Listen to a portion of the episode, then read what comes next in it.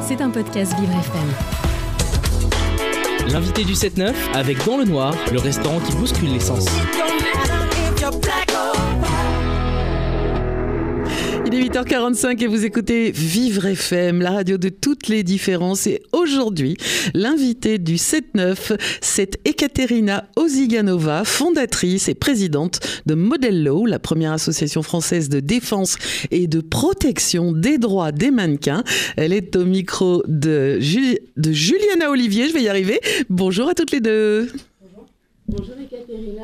Alors, euh, vous êtes. Euh, Attends, euh, je pense qu'on vous entend pas.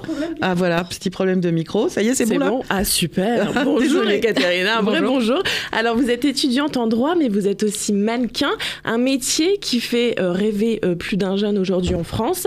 Mais la réalité du métier est bien moins reluisante que l'image qu'il en donne. Qu'est-ce qui vous a donné envie de créer Modello euh, je suppose que c'est ma propre expérience, mais aussi euh, juste l'observation du milieu. Quand j'ai commencé, c'était en 2014. Il n'y a pas eu vraiment de structure ni de possibilité d'avoir accès aux informations euh, simplement euh, sur ce métier en France et à l'international. Donc beaucoup de beaucoup de difficultés à avoir accès à ces informations m'a donné volonté de créer une structure finalement. Parce qu'il n'existe pas de, de, structure comme ça en France ou de syndicat de mannequins, par exemple? Non, il n'existe pas ni de structure d'aide aux mannequins, ni de syndicat à proprement parler, puisque les seuls syndicats qui existent, ce sont des syndicats, on va dire, généraux, qui participent juste à la signature des conventions collectives, mais ça ne signifie pas qu'il y a réellement des acteurs dédiés euh, qui comprennent les enjeux euh, au sein de ces grosses structures. Alors, pour mieux comprendre un peu de quel droit on parle, sur votre site internet, vous avez publié un manifeste que tous les acteurs de la mode peuvent signer, un manifeste manifeste assez édifiant qui fait état de nombreux abus.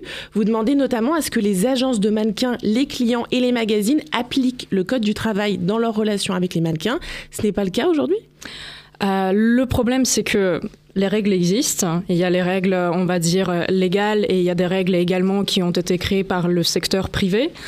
Mais le problème, c'est que leur applicabilité, en effet, fait défaut euh, et, pas, et assez souvent même. Euh, le problème, c'est que euh, les acteurs ne souhaitent pas appliquer euh, les règles telles qu'ils sont édictées aujourd'hui. Il y a la convention collective qui est censée protéger le mannequin, mais le statut qui a été en quelque sorte imposé euh, dans les années 90 et dans les début des années 2000, ce statut de salarié entre guillemets, parce que c'est pas un vrai salarié, on va dire, ce sont des CDD d'usage euh, avec le même employeur cumulé euh, ad vitam aeternam.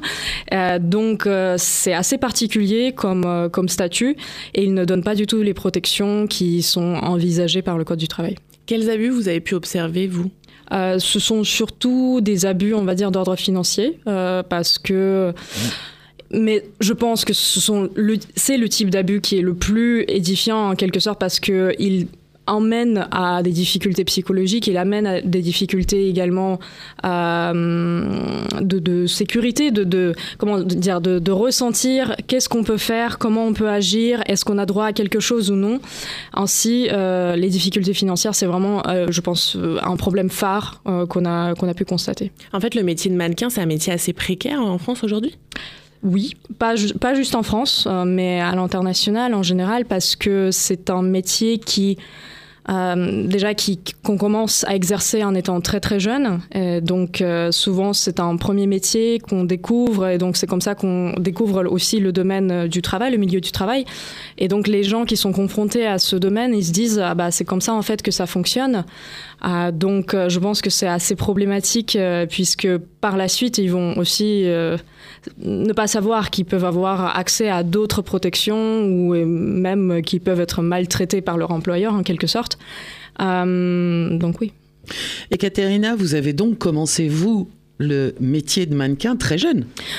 Pas très très jeune, euh, parce que en effet, j'ai déjà eu la formation avant. J je suis traductrice et c'est comme ça que je suis arrivée en France.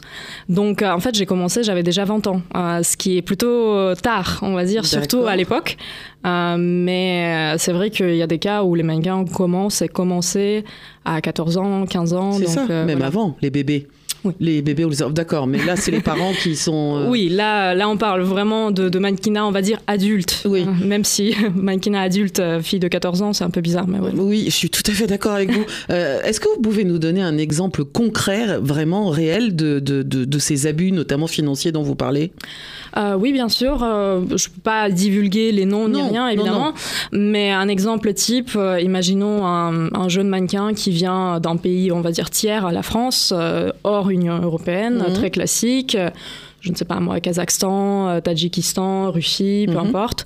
Euh, il, euh, il est découvert, entre guillemets, par un scout. donc, c'est une personne qui chasseur de tête en quelque sorte dans le milieu de la mode. il est découvert dans son pays natal, dans sa ville natale, dans un petit village, mhm. peu importe. Ensuite, donc, cette personne essaie de le placer, on, appelle ça placer, dans des agences plus importantes dans différents pays du monde. Et si ça marche, euh, bah, ce mannequin est envoyé par la suite dans ces pays pour essayer d'exercer là-bas euh, mhm. à l'occasion des Fashion Week ou juste pour faire des tests, pour voir des photographes, pour voir des clients. Et on attend que euh, ça perce ou ça perce pas. Ah oui, donc en définitive, euh, il gagne rien. Euh. Bah, on espère qu'il va gagner parce que normalement, il y a toujours euh, une commission mhm. derrière. donc il y a l'enjeu de la commission et aussi quand on place le mannequin dans des agences à l'étranger, il y a aussi l'enjeu de commission qui va être payée par les agences à cette personne qui l'a découvert. Donc voilà, il y a plusieurs commissions en fait qui sont en jeu. le cas classique aussi des mannequins, on va dire de plutôt de l'est, ça va être le placement dans des agences en Asie plutôt. Donc souvent le premier marché quand on est très jeune c'est le marché chinois, marché japonais, euh, taïwanais, euh, etc. Donc ça, c'était toujours le cas. Euh, ça peut être pour le, je veux dire, ça peut être bien comme mal, ça dépend en fait des conditions de travail, mais souvent, au moins, c'est mieux payé. Voilà, qu'en Europe. Parce que ah c'est considéré comme moins prestigieux pour l'image, tandis que la France, elle monnaie l'image et on se dit on peut moins bien payer, voire pas payer du tout, mhm. parce que c'est le prestige. D'accord. Et ça, du coup, c'est les abus au niveau financier qui mettent évidemment les mannequins dans une situation de précarité euh, extrême. Et dans le manifeste, vous dénoncez aussi les violences sexuelles et sexistes. C'est toute une partie du manifeste. Et vous, ça fait maintenant dix ans que vous êtes dans le milieu. Et ce que vous nous dites, c'est qu'en fait, malgré des mouvements comme MeToo, il y a encore des progrès euh, colossaux à réaliser de ce côté-là je pense que vous avez euh, tous euh, vu, lu euh, les affaires comme l'affaire Epstein avec son collaborateur français Jean-Luc Brunel et Ghislaine Maxwell, Madame Maxwell, et aussi affaire Gérald Marie par mm. exemple. vous voyez que ça n'a pas l'air de, s'arrêter, même si les faits datés, on va dire, mais ce sont des pratiques qui, qui peuvent toujours être retrouvées dans le milieu on ne mettait pas l'accent, si vous voulez, sur euh, cet aspect-là dès le départ parce qu'on considère, comme je, l'ai précisé, que ce sont les abus financiers qui sont souvent à l'origine de tout le reste euh, qui, en découle. Euh, parce que quand on est précaire, bah, c'est beaucoup plus facile à dire oui à des choses qu'on n'aurait peut-être pas accepté. Accepté, voilà, exactement. Et euh, je pense que même si les langues se délient petit à petit, euh, ça reste quand même assez, euh, oui, assez, assez présent, mais ce n'est pas ce n'est pas uniquement présent dans le milieu de la mode, je pense que c'est présent en général dans les milieux où les personnes travaillent, on va dire, avec leur corps en quelque sorte, comme les performeurs, les acteurs, mhm. les artistes, les musiciens, parce que la ligne, elle est très mince entre qu'est-ce qui est permis, qu'est-ce qui n'est pas permis, parce que ton corps reste un outil. Et au niveau de ça, il y a tout un flou en fait. C'est pas tout le temps euh, les choses qui sont autorisées ou pas autorisées sont pas tout le temps définies euh, d'avance et consenties par les mannequins. Oui, exactement, parce que on a très peu accès aussi à la négociation de nos contrats et c'est ça ce qui est problématique parce que Déjà, on considère que le mannequin souvent euh, jeune, euh, bête, euh, voilà, les stéréotypes classiques. donc, pourquoi négocier les contrats? C'est l'agence qui se charge de tout, et donc tu as, tu n'as même pas accès à tes clients. En fait, tu ne sais pas avec qui tu vas travailler. De temps en temps, tu découvres quelques heures avant, on te dit, tu prends l'avion, voilà, tu vas là-bas. Est-ce que vous avez constaté une différence de traitement entre les mannequins hommes et les mannequins femmes? Euh, les mannequins hommes sont moins nombreux, en tout cas c'était le cas pendant assez longtemps. Aujourd'hui, c'est vrai que ça évolue, il y a de plus en plus de mannequins hommes et on reçoit aujourd'hui plus de messages aussi de la part des mannequins hommes qui disent qu'ils subissent également des pressions, euh, des violences et ça a été aussi mis en avant par des affaires, euh, des photographes notamment comme Mario Testino ou Weber. Euh, donc, je pense qu'en réalité, les mannequins hommes subissent euh, les mêmes choses, mais peut-être pour eux, de temps en temps, ça peut être même plus difficile de l'avouer, puisque ce n'est pas quelque chose... Euh, on n'a pas le même empathie peut-être en quelque sorte dans la société aussi envers les problèmes que peuvent subir les mannequins hommes sur les plans physiques parce qu'on considère que souvent ce sont les, hommes qui, agressent et ils ne peuvent pas être eux agressés. Donc je suppose que peut-être euh, c'est encore un, comment dire, un domaine à étudier. Et du coup, Modello, c'est une association pour les mannequins hommes et pour les mannequins femmes. Oui, bien sûr, pour les mannequins. Et quelles sont les initiatives que vous mettez en place?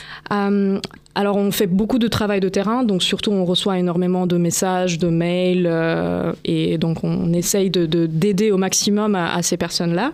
Euh, on a également le soutien juridique qui a été organisé très tôt parce que notre projet a intéressé les avocats qui euh, qui s'en sont saisis parce que c'est un domaine qui est en quelque sorte un domaine, euh, euh, une zone grise parce que, comme je vous ai dit, il y, a des, il y a les lois mais ils sont mal appliqués et le mannequinat il touche à beaucoup beaucoup de domaines de droit. Donc c'est intéressant pour les avocats d'intervenir sur ces questions parce que c'est droit du travail, parce que c'est propriété intellectuelle, parce que c'est droit d'asile de temps en temps, parce qu'il y a des cas de mannequins réfugiés, par exemple, c'est droit des étrangers. Et donc, on a organisé également euh, le travail avec la clinique juridique euh, de l'école du formation des barreaux de Paris, euh, qui, qui s'occupe de l'aide juridique gratuite pour les mannequins. On a également une mission éducative, donc on intervient aux côtés d'experts, d'anthropologues, d'économistes lors des séminaires dans des grandes écoles et des universités pour mettre en avant les difficultés de ce milieu et aussi former des futurs travailleurs de ce milieu. Donc il est possible pour les mannequins de, signaler des abus à Modello. Est-ce que parce que j'avais vu que vous vouliez mettre en place une procédure de signalement des abus, est-ce que c'est opérationnel euh, dès maintenant ou c'est un projet? C'est un projet plutôt parce que ça nécessite beaucoup de moyens. Euh, notamment, on réfléchissait à des chatbots éventuels ou des choses comme ça parce que ça, ça peut être facile à mettre en place en quelque sorte et aussi automatique. Pour l'instant, c'est plutôt euh, du cas par cas. On reçoit des cas, la clinique juridique reçoit des cas où il y a quelqu'un qui apprend un cas, il ne le signale. Donc voilà. Combien de personnes travaillent euh, à l'association aujourd'hui? Euh, Alors, si on prend vraiment le, noyau dur, on va dire, je pense que c'est à peu près aux alentours de 5 personnes qui interviennent systématiquement. Et ensuite, il y a toujours des experts qui arrivent, des avocats qui aident, etc. Donc, ça dépend des cas. Et est-ce qu'on peut vous aider d'une manière ou d'une autre, Ekaterina? Euh, Oui, je pense que déjà, vous pouvez nous suivre sur notre Instagram. Donc, c'est modèle tiré du bas l'eau, W. Euh, ensuite, euh, vous pouvez aussi nous faire des donations euh, parce que ça, c'est toujours, on a toujours besoin. Et si vous êtes un expert, un avocat, si ce domaine vous intéresse, vous pouvez toujours nous contacter et intervenir à nos côtés. L'équipe de Modello est composée d'avocats, c'est ce que vous nous disiez Non, elle n'est pas exclusivement composé d'avocats. Il y a des avocats qui interviennent à nos côtés, mais euh, voilà, vous pouvez intervenir euh, si vous souhaitez. D'accord, super. Donc, en fait, moi, ce que je retiens de cet entretien, pardon, vous avez eu une, une réflexion à un moment, c'est terrible, c'était un mannequin, t'es bête. Euh, donc, en définitive, t'as le droit d'être jolie, mais forcément, t'as rien, dans le, rien dans le crâne, quoi. C'est un vieux stéréotype, mais, oui, Mais, mais qui existe encore quelque part. Je pense que chez certaines personnes, oui. Oui. oui forcément. C'est terrible d'entendre ça en 2024. Tout à fait, oui. Bon, ben heureusement que vous êtes là. Heureusement que vous êtes là avec euh, cette association, donc Modèle euh, Law, donc à retrouver euh, sur internet, modèle du bas Law et Law c'est la loi hein, en, fait en anglais, L A W. quelque chose à rajouter bah Non, merci beaucoup Ekaterina, c'était passionnant et on va suivre tous ces beaux projets sur Vivre FM en tout cas. Et, et puis bah, évidemment, si vous avez la possibilité d'aider Modèle Law, n'hésitez pas, rentrez en contact avec eux, ils vous attendent. Merci Merci beaucoup à toutes les deux. C'était un podcast Vivre FM. Si vous avez apprécié ce programme, n'hésitez pas à vous abonner.